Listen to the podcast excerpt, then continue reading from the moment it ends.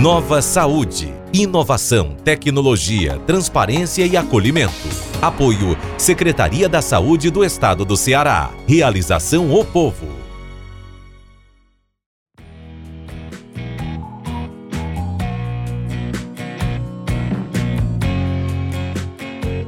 Olá, seja bem-vinda, seja bem-vindo. Eu sou Eduarda Talice e hoje nós começamos mais um podcast do projeto Nova Saúde. Dessa vez, para conversarmos sobre arboviroses, os desafios das políticas de controle diante do isolamento. Este podcast é fruto de programa ao vivo que agora você pode ouvir quando e onde quiser. E agora eu quero dar boas-vindas aos nossos convidados. É, hoje participa com a gente Carlos Henrique Moraes de Alencar, doutor em saúde coletiva e professor do Departamento de Saúde Comunitária da Universidade Federal do Ceará. Seja bem-vindo, doutor Carlos Henrique. Agradeço pelo convite. Estamos aqui para conversar sobre esse tema tão relevante que é para a nossa sociedade de forma geral. Sem dúvida. Para compor também o debate com a gente, do, junto com o doutor Carlos Henrique, temos também Luiz Oswaldo Rodrigues da Silva, orientador da Célula de Vigilância Etomológica e Controle Vetorial da Secretaria da Saúde do Estado do Ceará. Seja muito bem-vindo, doutor Luiz Oswaldo.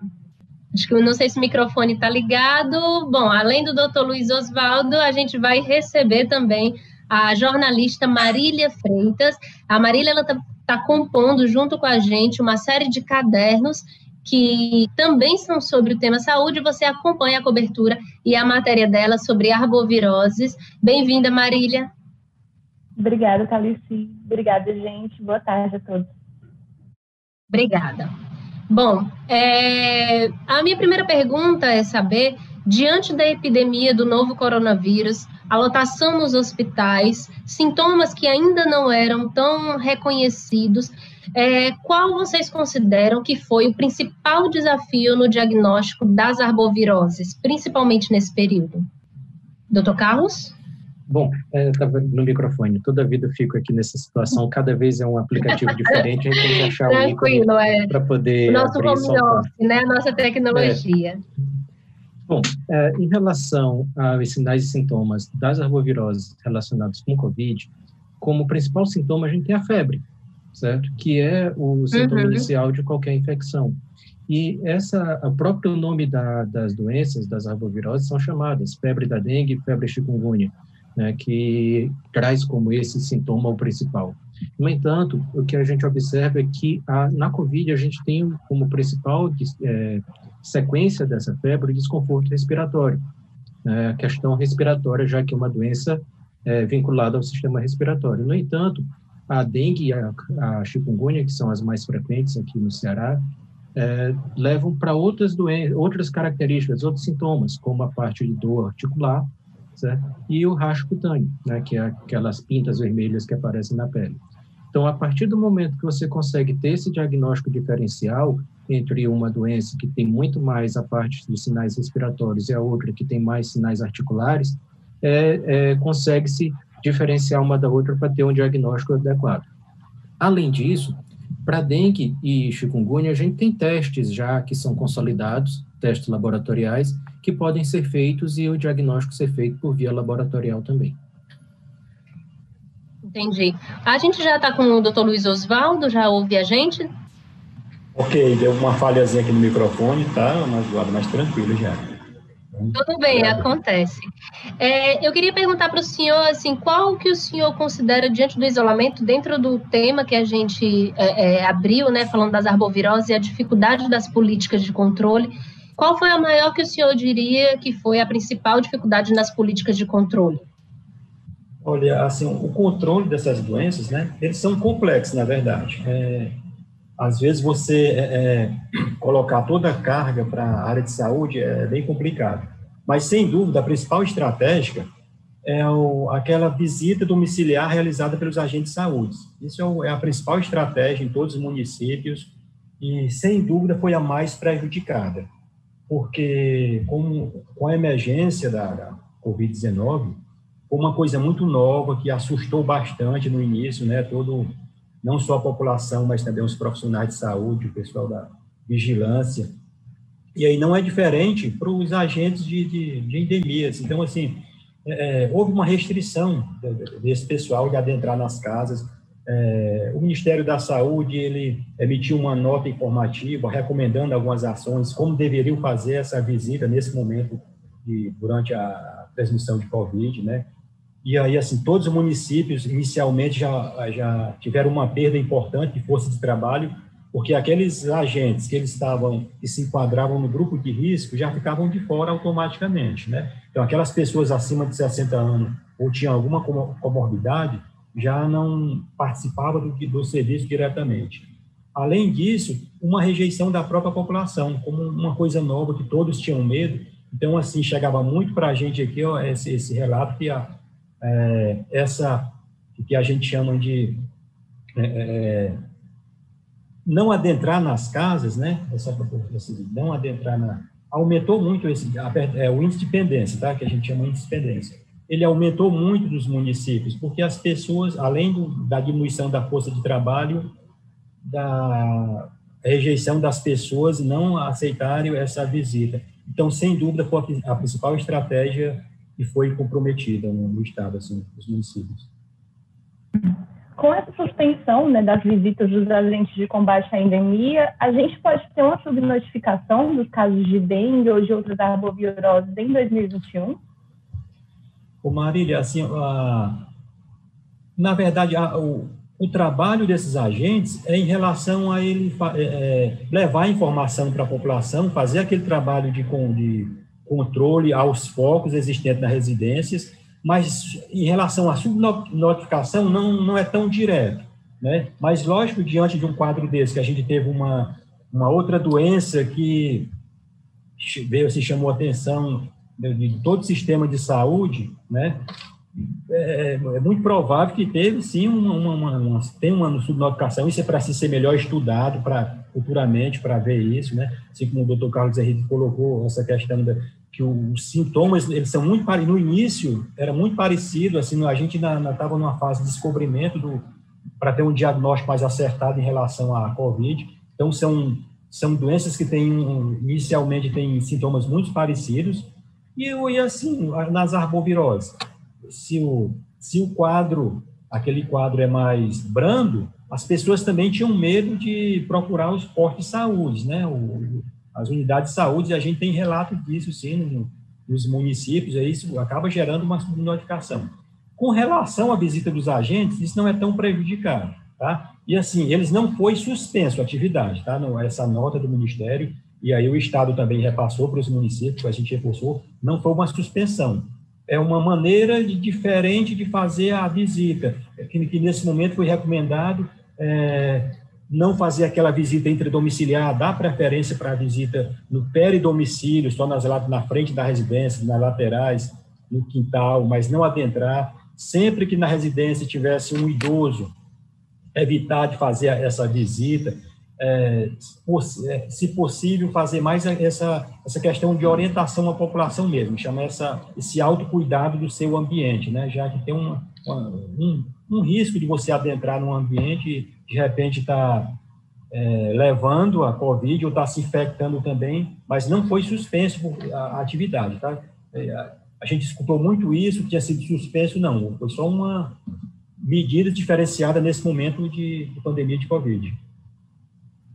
Antes de fazer a minha pergunta para o doutor Carlos Henrique, eu queria perguntar para você, Luiz, você está falando da alteração na principal política de controle, que é a visita domiciliar, né? Como vocês precisaram se adaptar? Existiu outra adaptação que vocês precisaram fazer nesse sentido? Ou a principal foi essa mesmo, de manter a redução das visitas e elas principalmente de fora de casa? É, Eduardo, a gente, assim, enquanto Estado, seguindo a recomendação do Ministério da Saúde, a gente procurou esclarecer bem essa questão da, de como seriam essa, essas visitas, mas é, reforçando a intensificação das atividades, com todos os cuidados que são recomendados, né, com os EPIs necessários, o distanciamento necessário durante a visita e, os ambientes adequados, mas a gente procurou, junto aos municípios, levar essa mensagem que não fosse suspenso e sim intensificado. Agora, de forma mais estratégica, não de forma generalizada, procurando entender a transmissão no seu território, é, e aí você fazia, é, é priorizava as áreas de maior risco. E aí tem algumas estratégias que a gente repassou também, a questão da é, usar os meios de comunicação, de trabalhar educação e saúde, né, rádio, todos os meios disponíveis para levar essa mensagem, para que as pessoas, nesse momento, que elas ficaram mais em casa, no geral, a população nesse período de isolamento, elas ficaram mais em casa, então elas teriam mais tempo também, teoricamente, para cuidar do seu ambiente, não precisa de muito tempo, né? Isso a gente já vem falando isso há muito tempo.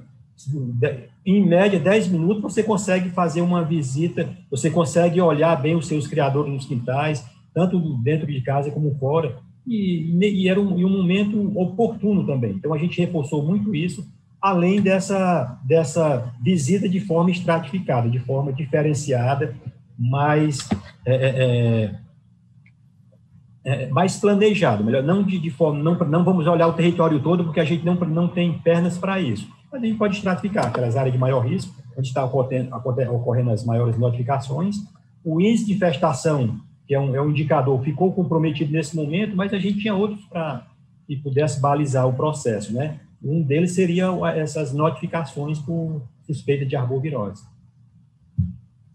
Doutor Carlos, eu queria perguntar para o senhor, a gente está falando justamente sobre essa alteração que precisou ser feita nas políticas de controle, né? O que, que o senhor observou, ou que foi feito, ou que precisaria ter sido feito de, de mais importante, né? Porque tanto ficou difícil colocar esse tema em pauta por causa da Covid-19, existia uma emergência, como tinha dificuldade de distanciamento como nos hospitais a gente tinha sintomas parecidos. Então, parece que em toda a cadeia a gente tinha aí realmente uma dificuldade para o cenário de controle das arboviroses, né? Como é que o senhor observa isso? Bom, o que a gente tem hoje como forma de controle das arboviroses, acho que o Oswaldo falou isso bem direitinho, é a questão principalmente da prevenção, certo? Onde você tem a visita casa a casa dos agentes de endemia, certo? Tem as propagandas são veiculadas em todos os meios de comunicação, mostrando como o próprio dono da casa ele pode atuar fazendo esse controle, certo?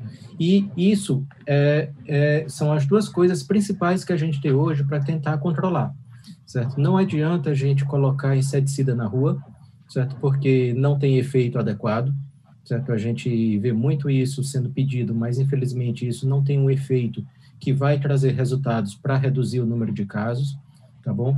E Isso é muito visita, importante esclarecer para as pessoas. É, sim. E, e por quê? O que acontece é que muitas pessoas ainda têm aquela ideia de botar o carro fumacê na rua, que isso vai acabar com a dengue na minha cidade, na minha casa. Isso não acontece, certo? Isso não acontece. Você imagina que o mosquito ele está escondido atrás do seu guarda-roupa, certo? O carro está passando uhum. lá na rua como é que aquele fumacinha que está saindo lá da rua vai chegar por trás do guarda-roupa debaixo da cama? É quase impossível isso acontecer.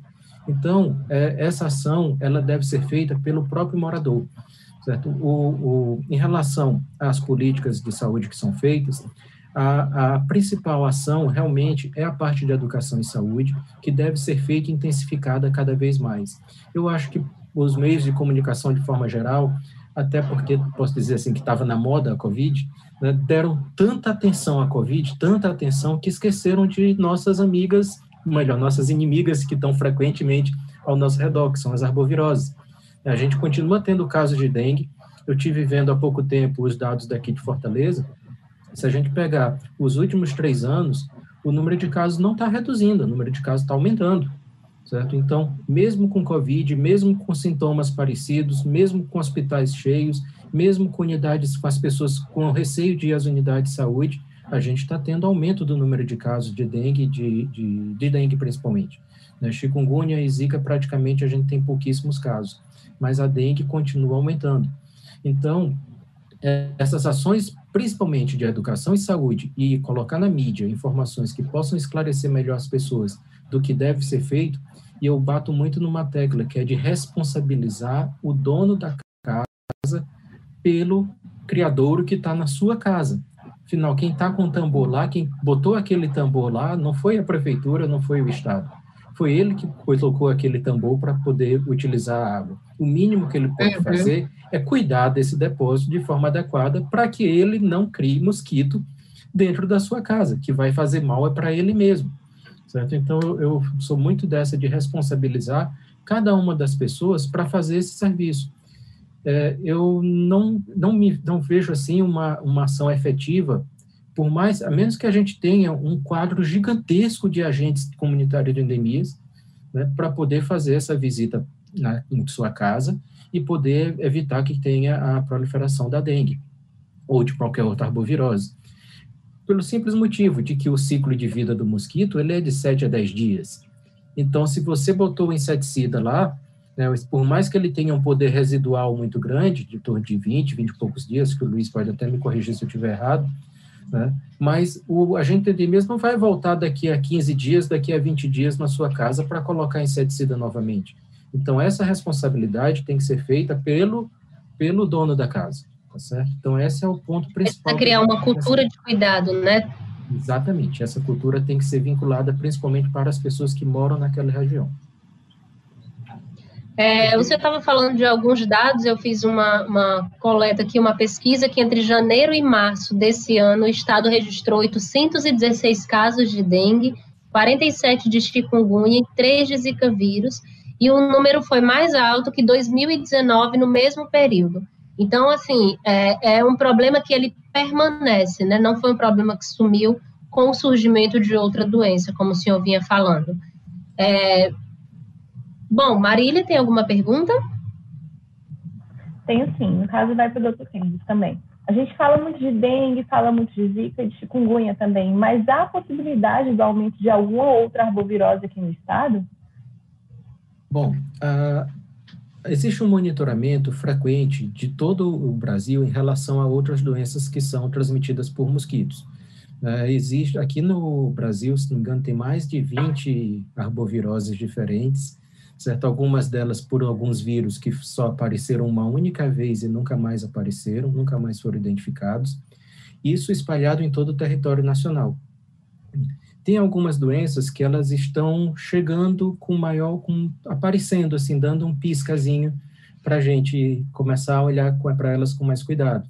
Que no caso é a febre do oeste do Nilo, né, que já houve alguns casos, ah, se não me engano já houve o caso aqui no Ceará, já houve caso no Piauí, e já teve alguns casos também na região sudeste, se me engano, Espírito Santo. Certo? Então, essas doenças, elas começam a aparecer com um pouco mais de frequência que não apareciam antes. No entanto, a forma de transmissão delas, o, o reservatório da doença, é um, um, ciclo um pouco mais complicado, um pouco mais complexo para que ela possa se instalar de forma tão grande como a gente tem hoje a dengue e teve a, a chikungunya há alguns anos atrás.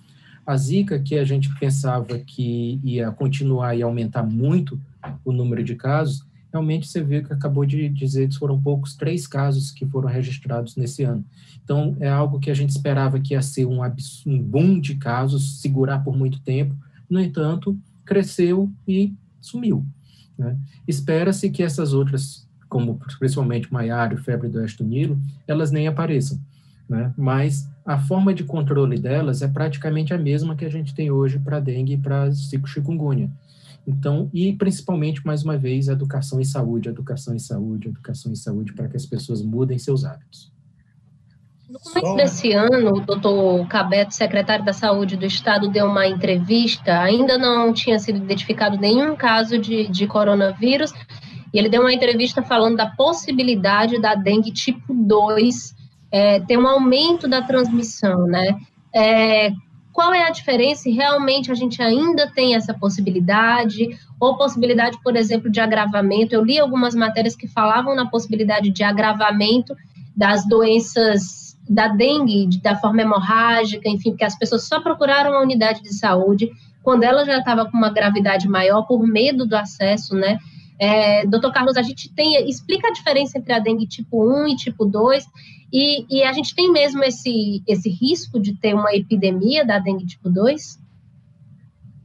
Olha só, a, a dengue é uma doença só, só que ela tem quatro vírus diferentes, certo? Que a gente chama de vírus 1, 2, 3 e 4. só deu numeração para eles para poder diferenciar um do outro, certo? Mas os sinais e sintomas de cada dos vírus, dos quatro vírus, certo? Eles têm características muito semelhantes, certo?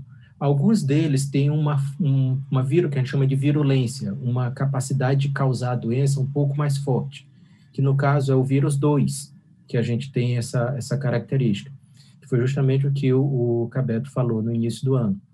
E o que, o que vem acontecendo, a gente percebe isso ao longo do tempo, é que os vírus, esses quatro sorotipos, eles permanecem ao longo, ao, por um período de tempo, um, dois anos, uh, uh, muito frequentes na população daqui do Ceará, certo? Depois desses dois anos, troca, certo? Não se sabe ainda exatamente como acontece isso mas chega um novo vírus, o vírus 4, sei lá, não tem uma ordem definida também, certo? Chega um novo sorotipo, e esse novo sorotipo, ele consegue aumentar muito a sua disseminação em detrimento do que estava antes, certo? Então, quem pegou dengue pelo sorotipo 2 está imune para o 2, não pega mais dengue do, do sorotipo 2, mas ele continua suscetível a pegar do 1, do 3 e do 4. Então, chega um novo sorotipo, digamos que tenha chegado o 4 ele pode pegar dengue mais uma vez, certo? Só que como você já tem uma, uma, uma memória imunológica do vírus dengue, porque eles são parecidos demais uns com os outros, o seu organismo ele já dá uma resposta imunológica, ele dá uma resposta para tentar combater o vírus muito mais rápido e muito mais forte, porque você já tem a memória disso. Só que essa coisa que seria para outros vírus seria uma coisa boa, pro dengue é uma coisa que leva a um problema muito maior em relação à, à, à saúde da pessoa. Porque essa reação, ela facilita com que você tenha a abertura das células do, dos vasos sanguíneos. Entre uma célula e outra, tem a abertura para que as células de defesa possam sair de dentro do vaso sanguíneo e combater o vírus que está fora desse vaso sanguíneo, certo? Só que além de sair a célula, sai também o plasma, sai também células de, do, do próprio sangue, as células vermelhas, as células brancas, e é aí onde aparecem as hemorragias, certo? Então, é essa a situação. E quanto mais você pode perceber em alguns momentos que essas hemorragias acontecem, muitas vezes, nos olhos, na, na mucosa nasal, certo? Na ponta, nas unhas, certo? Que são onde tem os capilares mais finos, mais frágeis certo? Então, são esses principais locais onde a gente percebe que tem as hemorragias. Então, dengue, a gente tem quatro vírus diferentes e tem, é, que chama de dengue, dengue grave, certo? E tem a dengue, Oswaldo, você me confirma se eu estiver errado, tem a dengue que leva a, a uma gravidade maior, é, que no caso pode chegar até hemorragia. Mas, se não me engano, são duas, caracter, duas classificações, a dengue que é essa comum que a gente vê, e a dengue grave, que leva a problemas de hemorragia. Bom, as duas podem ser causadas por qualquer um dos sorotipos, só que se você já teve dengue uma vez, uma segunda vez, você tem uma, essa reação que pode levar a, a reações imunológicas maior, levando a hemorragia, certo?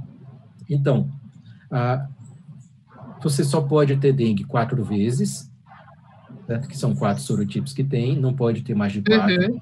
Certo? Já pessoas já me disseram que teve dengue sete vezes, impossível, mas ela disse que tinha, eu não quis brigar com ela. Mas Deve ter sido outra coisa, quatro, né? Com certeza foi outra coisa, tá? Mas cada vez que você tem uma outra vez, a probabilidade de você ter uma dengue mais grave aumenta. De forma agravada é maior, não é? Certo? Então, só para deixar claro, não é dengue tipo 1, tipo 2, tipo 3, são os vírus, que são quatro vírus, os quatro pode causar dengue ou dengue grave. Isso vai depender se você já pegou uma primeira vez e ou não. Certo? E pode até ser que de uma vez só você já tenha dengue grave. Depende muito da característica da pessoa também. Oswaldo, você pode me, me, confirmar se eu falei alguma besteira? Não, professor, aqui eu estou aprendendo também com a pessoa é fala. Assim, é... É, só colocando, né, só complementando, assim que realmente para 2020 o cenário que né, não só no estado, mas no Nordeste, era que seria uma epidemia importante por conta do vírus 2. Isso porque já fazia mais ou menos 10 anos que ele não circulava. Então, assim, tem uma população suscetível muito grande, né? Quando o vírus passa muito tempo sem, sem circular, essa, essas pessoas que não foram sensibilizadas ainda por esse sorotipo, eles estavam suscetíveis. Então, tinha esse, esse prognóstico, mas não se confirmou, graças a Deus. E aí veio coronavírus também, e aí, né? mas não se confirmou esse quadro que, que vários especialistas apontavam para 2020, no estado do Ceará e no Nordeste. Só, só, só, só para complementar, só para complementar, ele falou claro. 10, anos que não estava presente o vírus 2. Então, todas as pessoas que nasceram nos últimos 10 anos, nenhuma dessas pessoas teve a, a possibilidade de ter contato com esse vírus. Então, a gente teria, poderia ter uma epidemia muito grande, principalmente em crianças. Imagina só. Que é muito arriscado, né? Marília? Pronto. É, agora eu queria fazer uma pergunta para o Oswaldo. No caso, a gente teve uma endemia né, de casos de Zika e de chikungunya nos anos de 2016 aqui no estado do Ceará, que foi muito forte. No caso, é, como que essa endemia mudou as formas de controle do Aedes aegypti, que é o vetor dessas três patologias, né? Não houve nenhuma mudança importante na, nas estratégias de controle, porque os vetores basicamente são os mesmos. Agora, assim, a gente entende né, que é preciso tem que a gente trazer novas ferramentas, novas estratégias, porque o que nós sabemos para controlar essa doença é um conhecimento que foi acumulado a gente trabalhando, é, combatendo dengue já há 30 anos. Mas aí entra esse zika, chikungunya, e aí tem um albopicus que pode ser vetor também, que ele não, até então ele não, para dengue não é um considerado como um vetor importante, né, aqui no Brasil. Então, é, é, é, é preciso que, que novos novas ferramentas estejam disponíveis no serviço. A gente já sabe que tem algumas estratégias que estão sendo usadas com mosquito, com a Bullbacter lá fora, com bons resultados, né?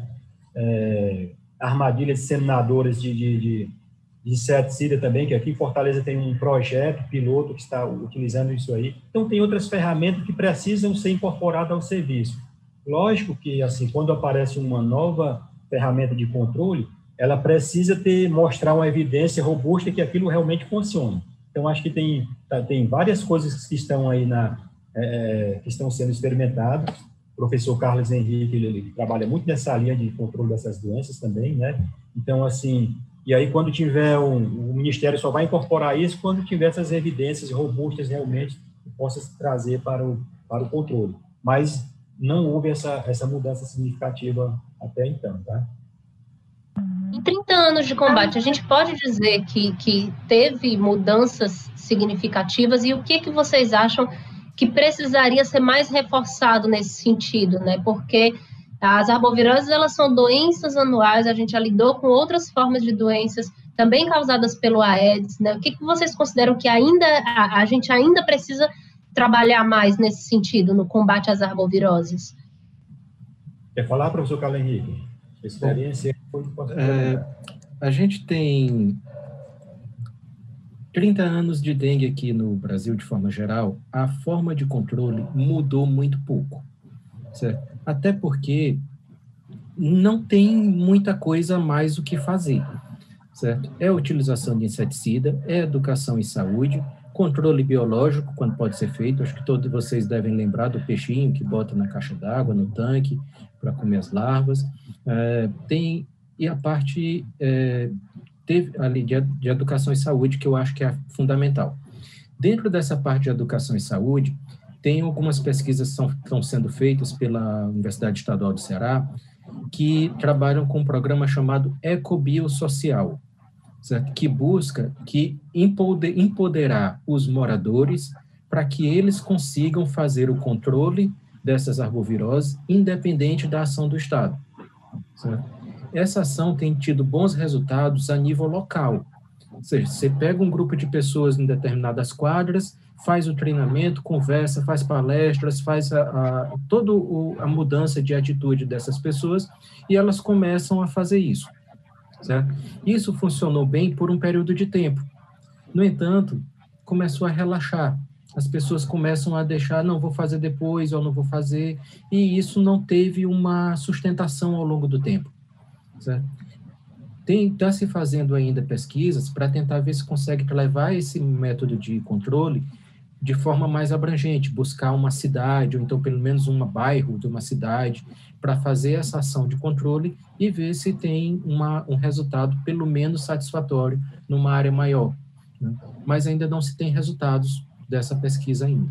Então, eu posso dizer que está sendo feita, mas ainda não se tem um resultado palpável que eu possa trazer aqui para vocês. Mas é algo promissor, né? porque é a questão de mudança de, de atitude das pessoas em relação ao controle. Em relação às outras arboviroses, que foi perguntado também, é, o, a ação do Estado, de certa forma, ela é muito vinculada à prevenção, e a prevenção é o controle do vetor. E o vetor é o mesmo. Então, não teria, é, mesmo com as novas doenças, as ações de controle permaneceriam as mesmas.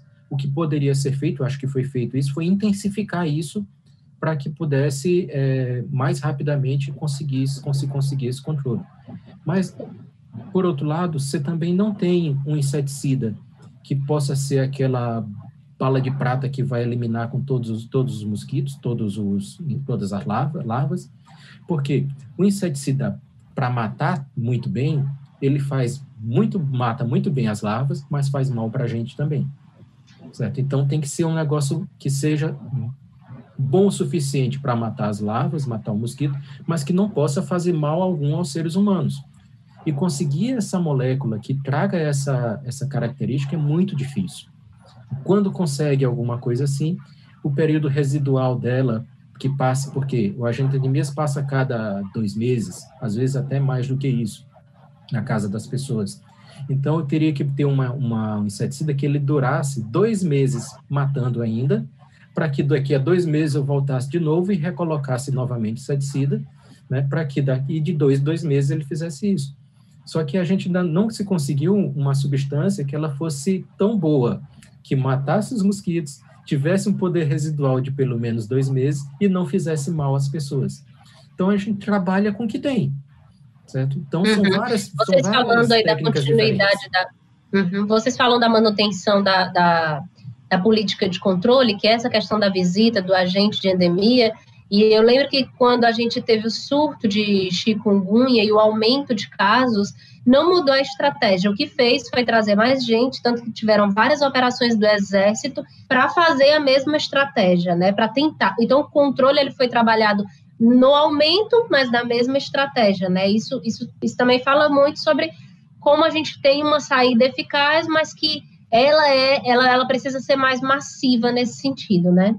A minha pergunta para o Luiz Oswaldo é, já que a gente está falando de educação eu lembro que você falou lá no comecinho é, que essa questão das pessoas em casa e o controle delas mesmas dura uns 10 minutinhos, né? Quais são os principais cuidados para quem está ouvindo a gente que precisa ter cuidado em casa? Se você puder listar e falar é, que cuidado é esse para ter na sua casa, eu aqui na minha casa, né? Todos nós, que a gente precisa ter no sentido de combater é, o vetor dessas doenças. É simples, né? Esse, assim, esse combate, isso já é, é muito falado, é, é, muito divulgado. Só reforçando o que é de praxe, é cuidado do, do, daqueles locais prováveis que, que são prováveis criadores. Todo recipiente possa acumular água. Lógico que tem aqueles que são mais comuns, por exemplo, jarro de planta, né, bebedouro dos animais, as garrafas que podem ficar expostas ao quintal, pneus inservidos, o lixo, a caixa d'água, a calha. É, as pessoas até sabem, né?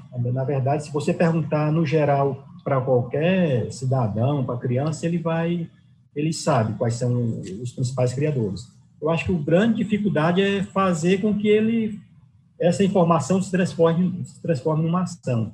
Essa estratégia que o professor colocou desse, desse projeto que eles têm, eu acho assim, bem interessante isso, trabalhar em grupos menores, mais localizados, porque às vezes a gente tem uma, uma, uma campanha que, que, são necessárias, são importantes, as, as campanhas de é, preventivas, né, que são vinculadas é, anualmente.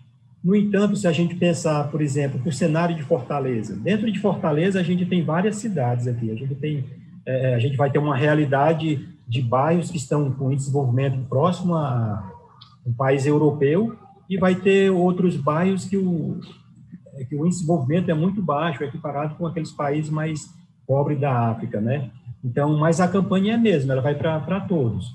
Então, assim, é, é importante... Mas em tudo isso também, Luiz, é importante você citar, porque em tudo isso tá em, tem a inclusão de outras coisas, como a acessibilidade de educação da pessoa, né? Até saber ler ou ter educação faz uma diferença, por exemplo, ou a, o acesso a saneamento básico, o acesso à água tratada, porque às vezes a pessoa tem o hábito ali de armazenar.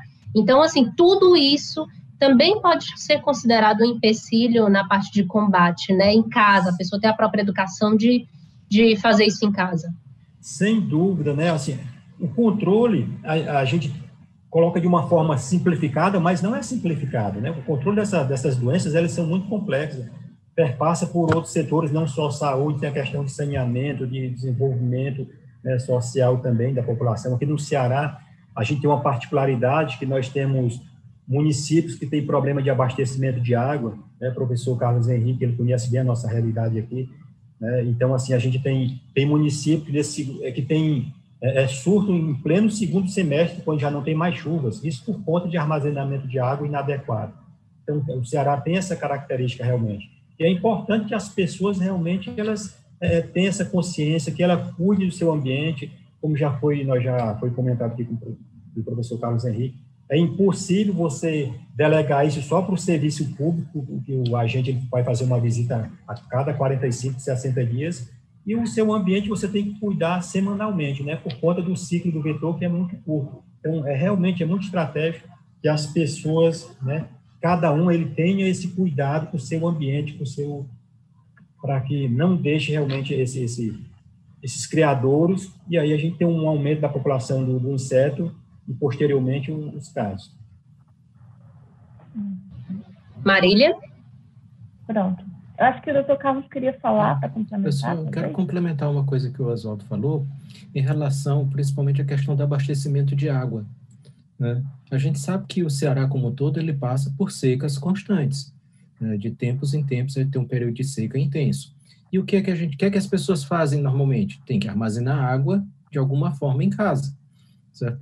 E é, eu trabalhei uma época no município de Quixadá, onde lá era comum faltar água.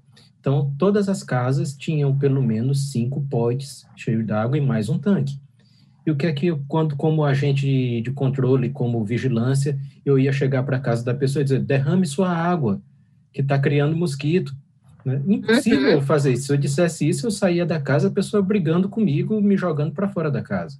Então, essa forma de poder acumular água de forma correta Certo? O Oswaldo falou bem, é um negócio complexo, porque a gente tem que ter a maleabilidade de saber que a pessoa precisa daquela água para beber, para lavar roupa, para cozinhar, certo? E ao mesmo tempo a gente tem que dizer para ela que aquilo é um risco para a saúde dela, é um risco até de vida para ela. Aqui em Fortaleza mesmo, a gente tem bairros onde não chega água o tempo todo. Né? A gente sabe disso. Toda vez quando aparece no jornal aqui dizendo que está faltando água no determinado local, que não tem pressão suficiente. Ou seja, o que é que todo mundo tem em casa? Uma caixa d'água. Se eu tiver água na minha torneira o tempo todo, eu preciso de caixa d'água? Não. Certo? Só aí eu já consegui eliminar uma quantidade gigantesca de criadouros de mosquito. Se eu tiver água abastecendo minha casa o tempo todo, eu abrir a torneira, não tiver a preocupação, será que vai faltar água? Certo? Eu não preciso ter uma caixa d'água. E o, o, a caixa d'água é um dos, um dos criadores mais difíceis que tem do controle poder agir, certo? Que ele tem que subir no forro da casa, muitas vezes destelhar, para poder chegar na caixa d'água, fazer o tratamento, cobrir de novo, descer de novo pela, pelo forro da casa para poder fazer isso. Imagina um agente de endemias tendo que fazer isso para toda a casa que ele entrar, certo? É inviável, certo? Muitas vezes acho que não tem nem, nem é feito mais porque não tem viabilidade para fazer isso. Você faz uma casa de manhã e uma casa de tarde, certo? Enquanto isso, você tem 300 potes, 500 tanques cheios de larva que você não vistoriou, certo? Então, é, essa parte do saneamento é fundamental, porque se você tiver água tratada na sua casa o tempo todo, você não precisa ter depósito para acumular. Certo? E esses depósitos inservíveis que o Luiz falou, tipo tam, é, garrafa, garrafa e pneu. Até hoje eu não sei por que, que as pessoas guardam isso em casa. tem lá a garrafa no quintal, né? e que um é e que pode ser um risco mortal, né? A gente está falando uhum. sobre isso, sobre essa questão habitual, mas é muito grave, né? É muito grave. E assim, dentro do que é possível, é, é, tendo essa empatia nesse sentido de tipo, a, as pessoas precisam armazenar, mas dentro do que é possível é importante cuidar também, né? Rede, por isso que tem outras saídas como rede, tela, é, tampar os recipientes, enfim. Marília, você ia fazer uma pergunta? Tenho sim. No caso, as três patologias né, são endêmicas aqui no estado, mas com os possíveis estudos e avanços citados pelo Dr. Carlos, por exemplo, há alguma possibilidade de que essas doenças sejam erradicadas ou não? Marília, eu acho quase impossível isso acontecer, certo? Porque a gente tem um, um a gente sempre vai ter pessoas suscetíveis, certo? Sempre vai ter pessoas que podem adoecer, certo? A gente tem essa questão da alternância dos vírus. Né? Tem vírus que passam até mais de 10 anos sem aparecer. Então, como eu falei antes, você tem crianças que nasceram há 10 anos atrás, que elas estão completamente suscetíveis a esse vírus que chegou agora. Além disso, o vetor, ele é altamente adaptado ao ambiente urbano. Né? O Aedes aegypti é um mosquito assim fantástico em nível evolucional, evolutivo. Certo? Ele é perfeito, ele conseguiu se adaptar ao ambiente urbano assim muito bem. Certo? Ele utiliza nossa nossa é, casa como se fosse a casa dele, certo? Então, por conta disso, se ele não consegue ter, não, é, vamos fazer o seguinte, vamos eliminar todos os depósitos de água das casas das pessoas, certo? Não vai ter mais criador para o Aedes aegypti. Ele vai ficar num oco de árvore, ele vai ficar num depósito de água suja, ele não perde a adaptação dele, ele continua muito bem adaptado. Vai, vai reduzir, mas eliminar é quase impossível. A gente vai ter uma redução, mas eliminar acho muito, muito difícil. É, deixa eu complementar. Talvez a importância, né, de não, só complementando que a importância né, de mudar os hábitos e também é tão difícil. Ao mesmo tempo que o cuidado é simples, que não é manter a água parada, dentre outros, é muito complicado talvez colocar isso na situação do Ceará, por exemplo. Deixa eu complementar. Oswaldo, você ia fazer uma. Isso. Isso, complementar aqui o que o Carlos Henrique falou em relação do como é difícil fazer o controle dessas doenças, e eu olhando aqui do, do ponto de vista do vetor. Porque, assim, mesmo quando a gente tem um produto, um, labicida, por exemplo, eficiente, aquele que, gente, aquele que a gente gostaria, né, que com efeito prolongado, mas com o tempo, né, é preciso a gente ter outra coisa para utilizar para fazer um rodízio desse produto, porque quando você usa por muito tempo, você pressiona aquela espécie e ele seleciona indivíduos resistentes que não respondem mais àquele determinado praguicida. Isso também serve para os produtos que a gente usa para o controle do adulto. Uma coisa que a gente melhorou muito aqui no Estado, é, o Carlos Henrique falou no início da questão do, das operações é, fumacê, com os carros fumacê, que a gente chama de ultra baixo volume, que é a aplicação especial do produto do meio ambiente, que o, o efeito esperado é muito baixo e assim e a população acha no geral, né? E às vezes até gestores mesmo que, que ele resolve o problema, mas quem é da área técnica sabe que é um, um complemento. Ele é, um, é, um, é uma estratégia que você usa naquele momento que você tem uma epidemia ou um surto. Então a gente tem que saber aquele momento de iniciar a operação e também suspender por conta dos, dos impactos, né? Você tem um impacto ambiental, é, você tem um, um impacto na saúde do trabalhador além de um gasto alto com, com os custos mesmo da operação, de, de, de gasolina, de, de, óleo diesel, com diária do pessoal quando desloca para outros municípios. Além disso, você ainda pressiona aquela espécie, a, a, o, o Aedes aegypti, a selecionar indivíduos resistentes. Então, quando você usa isso muitas vezes sem nenhum critério, mais rapidamente você vai é, é, criar um, vai selecionar indivíduos, né, o Aedes resistente em determinada área. Então, isso, é, houve uma melhoria né, em relação ao Estado, a nossa estratégia, que, assim, para acontecer uma operação dessa em determinado município, em determinada área, é feita toda uma avaliação antes, realmente, do, do cenário de transmissão, da necessidade de usar essa operação. Então, ela não ocorre mais é, é, de qualquer forma. Né? No passado, usava muito, às vezes, assim, sem, sem os critérios técnicos adequado. Hoje a gente preza muito por isso, então onde a gente faz as operações realmente é porque existe um, um cenário que permite. É, vocês estavam falando dessa dificuldade e o, o, um cenário quase impossível mesmo de erradicação total, né, dentro, dentro da nossa estrutura. Eu lembrei que há alguns anos eu sou repórter e eu fui fazer um, uma, uma matéria em Pedra Branca. Pedra Branca é uma cidade que há muitos anos não registra dengue. Na época da chikungunya, era um dos únicos municípios no Ceará que, mesmo entre outros municípios, é, não tinha é, casos ou não tinha chegado no pico. E aí, a gente conversando um pouco com a secretária na época, ela falava tanto esse trabalho é, direto dos agentes no local, como nas escolas. Eles faziam muitas campanhas nas escolas com os estudantes e as crianças.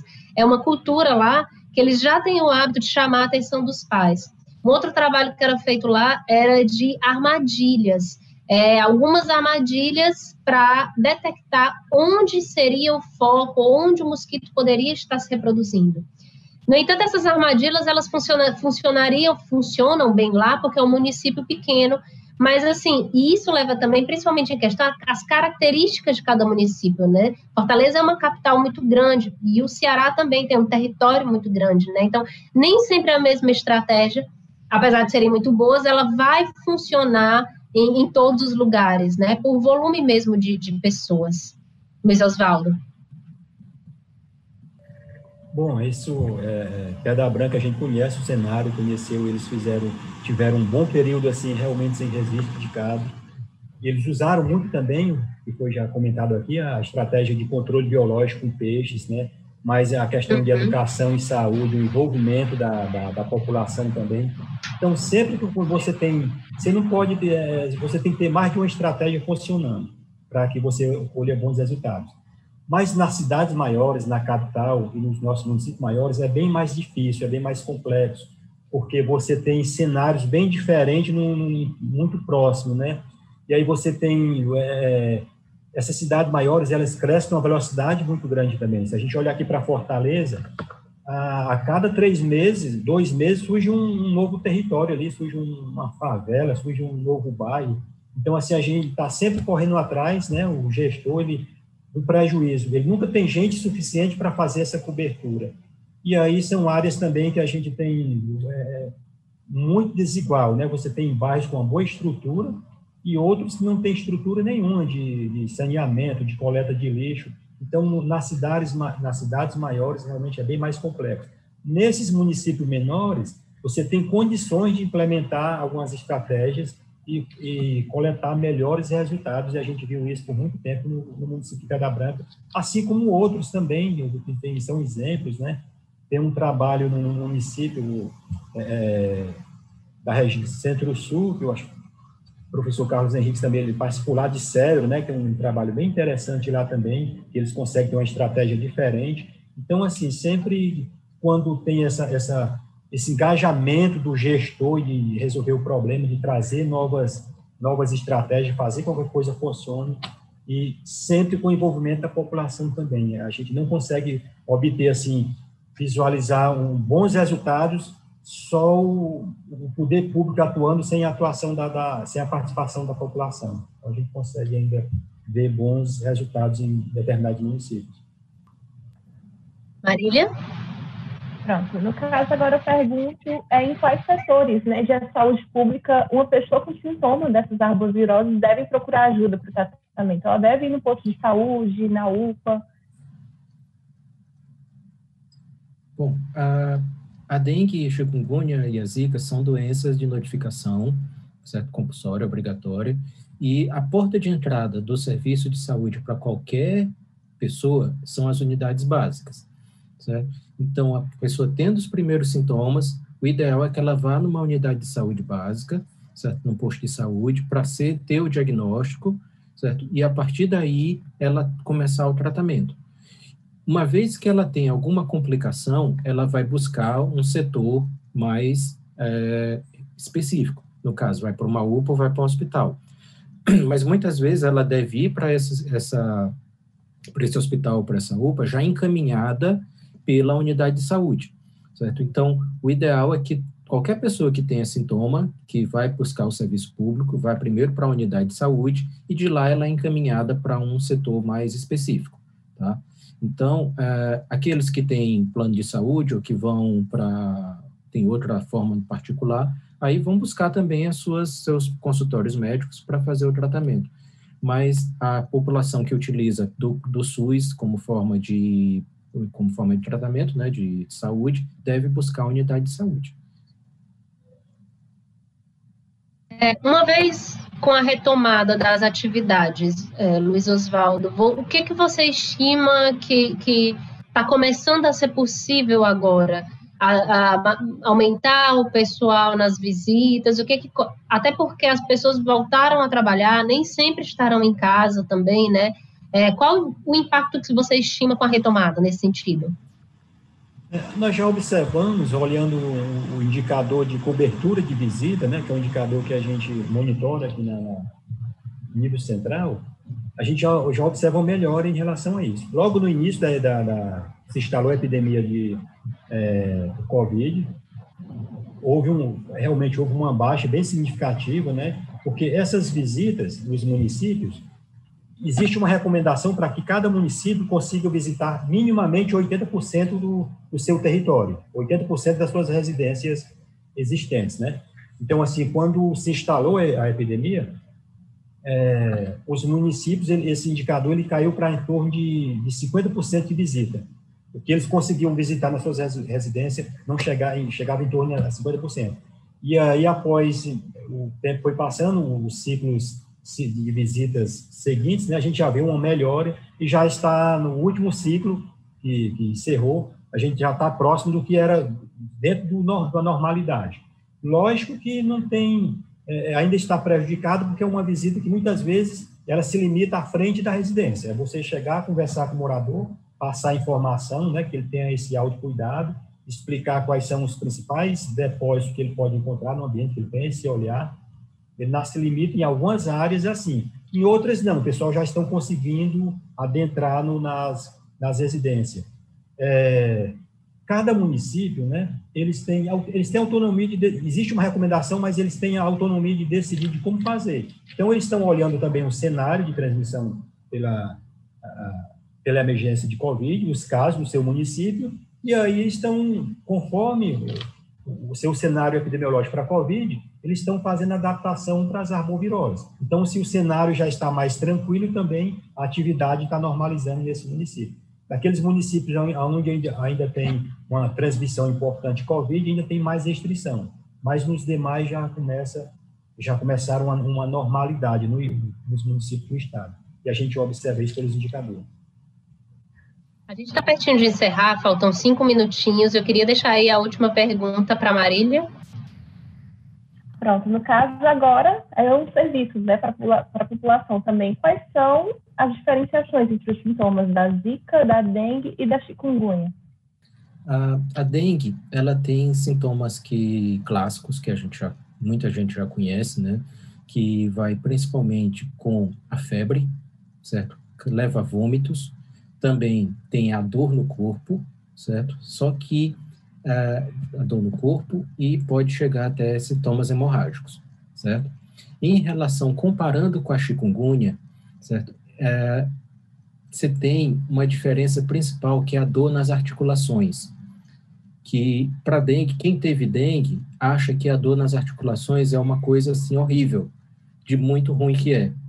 Só que depois que essa mesma pessoa tem chikungunya, ela acha que quando ela teve dengue, ela não teve nada certo? Não doeu nada. Porque a chikungunya, a principal diferença que tem para dengue é a dor articular, certo? Que ela é muito mais intensa do que na dengue, certo? No início, as três, elas têm sintomas muito parecidos.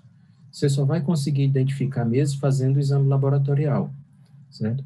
Ah, e a zika, ela tem uma diferença em relação às outras duas, que é em relação às manchas vermelhas na pele, o racho cutâneo, que a gente chama que ele é mais intenso do que nas outras duas, certo? Então, tem algumas coisas que diferenciam elas. No caso da chikungunya para dengue e para as outras duas, é a dor articular, que é muito mais intensa, certo? E a zika é as manchas na pele, que são bem mais intensas na zika do que nas outras duas, tá bom? Mas, se não queiram fazer autodiagnóstico, não funciona. Muitas vezes, até os médicos, eles têm dificuldade em fazer essa diferenciação de uma doença para outra, tá bom? Então, o ideal é ir numa unidade de saúde, ter uma consulta médica para poder ter o diagnóstico correto e saber o tratamento do que deve ser feito. porque dependendo da doença, você tem alguns medicamentos que podem tomar, outros que não podem tomar. Tá? Então, o cuidado deve ser feito principalmente nesse ponto. Ir ao consultório médico e ter o diagnóstico correto pelo profissional.